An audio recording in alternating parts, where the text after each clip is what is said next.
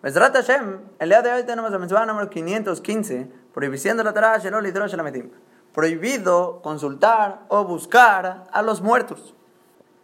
Y esta mitzvah va a ser la última acción que se menciona en el Pasuk de Devarim, Yudhet, Yud y Yudalef, que empezamos diciendo todas estas mitzvot, lo que no se encuentra en ti, todas estas acciones raras.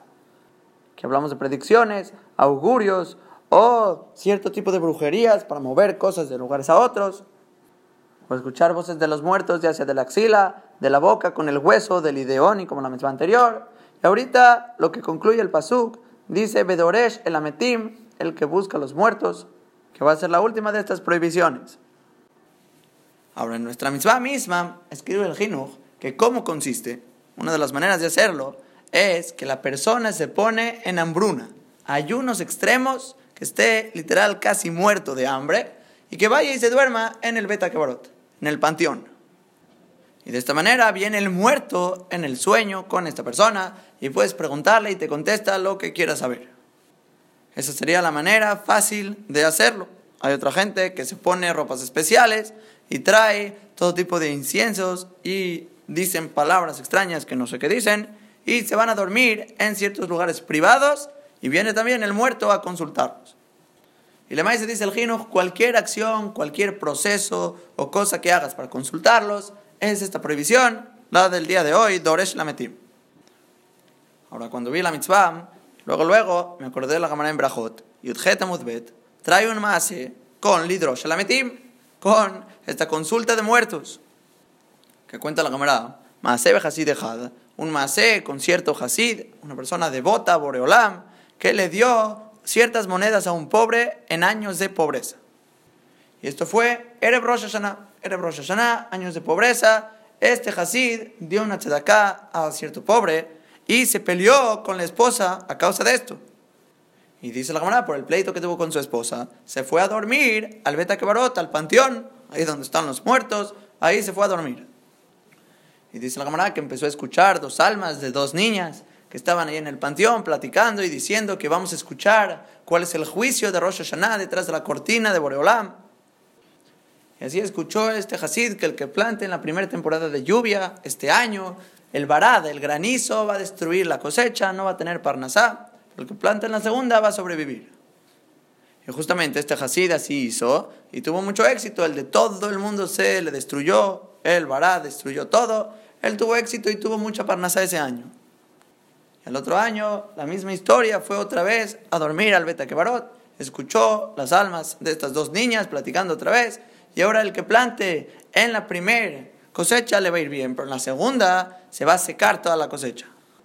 Y así fue, la camarada trae todo el macé con las niñas, muy interesante a Yenshan.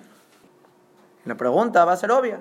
¿Cómo puede ser que este Hasid se fue a dormir al Beta Kebarot si es la prohibición del día de hoy? Tenemos aquí la prohibición dijimos que estamos hablando de gente que se hace pasar hambre y escucha a los muertos en el Beta Kebarot en los sueños. Entonces me fijé en el Yalkut Mefarshim y trae en nombre del Yaibetz que dice Hazbe Shalom, obviamente que este Hasid no tenía intención, Hazbe Shalom, de que repose sobre él Ruach Hatuma, estos espíritus de impureza, porque sería la prohibición del Hidrosh que es nuestra prohibición. Y dice que por el lado de que estaba hambriento, y por eso funcionó, no era su culpa. Eran años de pobreza, no tenía que comer. Ahora, pero el punto más importante, ¿por qué fue al Beta Kebarot a dormir? ¿Por qué vas al panteón? Vete a otro jardín, no sé, a la arena, a la calle. ¿Por qué al panteón? Entonces, sobre esto contesta el Yaibet, es una Gemara Mefurash en Ta'anit, Amudalev, que antes, en los tiempos de pobreza, la gente acostumbraba a ayunar, hacer cierto tipo de luto y hacer diferentes cosas y rituales representativos de pobreza. Era una cierta manera de hacer que Akadosh Baruj se apiade de ellos y mande mejor parnasá. Y una de las cosas que menciona la Gemara es que iban al Beta Kebarot y decían que eran como muertos. Que así dice Hazal, un pobre que no tiene nada es una de las cosas que se considera como un muerto. Entonces el Yaibetz quiere contestar que justamente este Hasid que dio la tzedakah antes de Rosh Hashanah no tenía nada más, que así similar escribe el Marsha, no tenía nada más, por eso hubo pleito en su casa, fue a dormir al Beta Kebarot para que Boreolam se apiade de él y mande Parnasá. ¿Y qué pasó? Ya que estaba en hambruna y durmió ahí en el Beta Kebarot, pasó sin querer esto que empezó a escuchar las almas en el sueño de estas dos niñas. Y así el Yaibetz quiere responder. Pero la ti está muy calle decir así. Muy, muy calle. La camarada dice que el próximo año volvió a ir a dormirse ahí. Y se entiende la camarada que quiere volver a escuchar las almas. Por eso fue a volver a dormir ahí. Y un tercer año volvió a ir a dormir ahí. Y solo por cierto pleito que trajo la camarada, que las almas se enteraron que las estaban escuchando, el tercer año ya las almas estaban ahí platicaron entre ellas y le dijo una a la otra que hay que callarnos, porque nos están escuchando. Entonces, como se dieron cuenta estas almas que las estaban escuchando, por eso entonces ya frenaron y se fueron. Entonces es muy difícil decir como el Yaibetz que no era su intención escuchar a estas almas si regresó un segundo y tercer año. Entonces, ¿cómo vamos a contestar? Está traspasando la prohibición de hoy y decir que sí era un rasha. No, la Gemara dice que es un hasid y la Gemara en Babakama, Kufgim al dice que era Rabbi Yudah Rabbi Laay, o Rabbi Yudah Ben Baba. Que siempre que la Gemara dice que era un Hasid, un Maaseh con cierto Hasid, es cualquiera de estos dos Jajamim. Y obviamente sabemos que eran Tzadikim Gemurim, que no iban a hacer este pecado. Entonces podría ser que la respuesta es que hay una diferencia. La diferencia es cuál es la prohibición del día de hoy. ¿Es consultar a los muertos o escuchar a los muertos? El Pasuk dice Lidrosh. Lidrosh es como consultar, de buscar a los muertos, preguntarle a ellos en este sueño.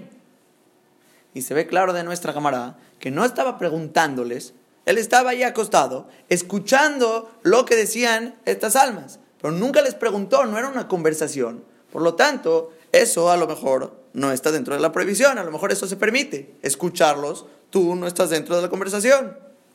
Y toda la prohibición es cuando te duermes ahí junto a la tumba de cierto muerto y tú estás pensando en consultarlo a él y lo traes en el sueño con estos rituales que dijimos y de esta manera ya conversas con él, le preguntas, te responde y hay una interacción entre ellos.